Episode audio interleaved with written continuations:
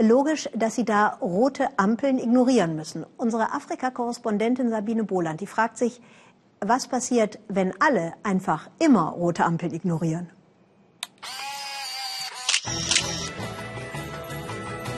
Es gibt sie überall. Sie sind modern, sie funktionieren. Allein sie scheinen reine Dekoration zu sein. In Nairobi fahren und gehen alle bei Rot über die Straße.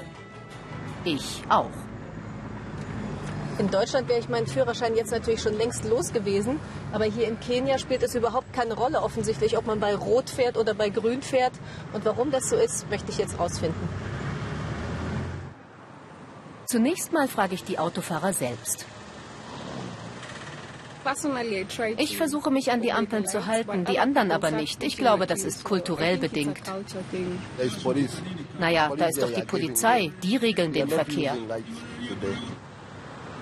Stimmt. An jeder Ampelkreuzung stehen auch Verkehrspolizisten, denen die Ampeln egal zu sein scheinen. Und sogar Einsatzfahrzeuge fahren bei Rot. Haben Sie eine Erklärung dafür? Das müssen Sie die Leute fragen, die das machen. Ist es denn korrekt, bei Rot zu fahren? Nein, natürlich nicht. Ich frage nun Profis, die den Kenianern das Autofahren beibringen. Ich nehme Fahrstunden. Betty Mungai ist seit 14 Jahren Fahrlehrerin und weist mich in die Besonderheiten des Verkehrs in Nairobi ein. Warum, frage ich, fahren die Leute bei Rot? Bei Rot hält man an. Rot bedeutet Gefahr. Sie müssten also anhalten. Und die Polizei müsste die Autofahrer, die sich nicht dran halten, schnappen.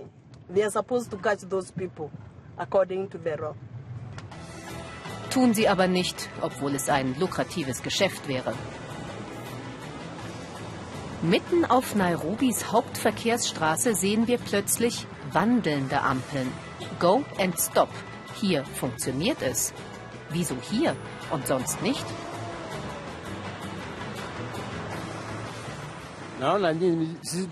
Wir sind besser als Ampeln. Wir sagen den Leuten, wie sie die Straße überqueren sollen.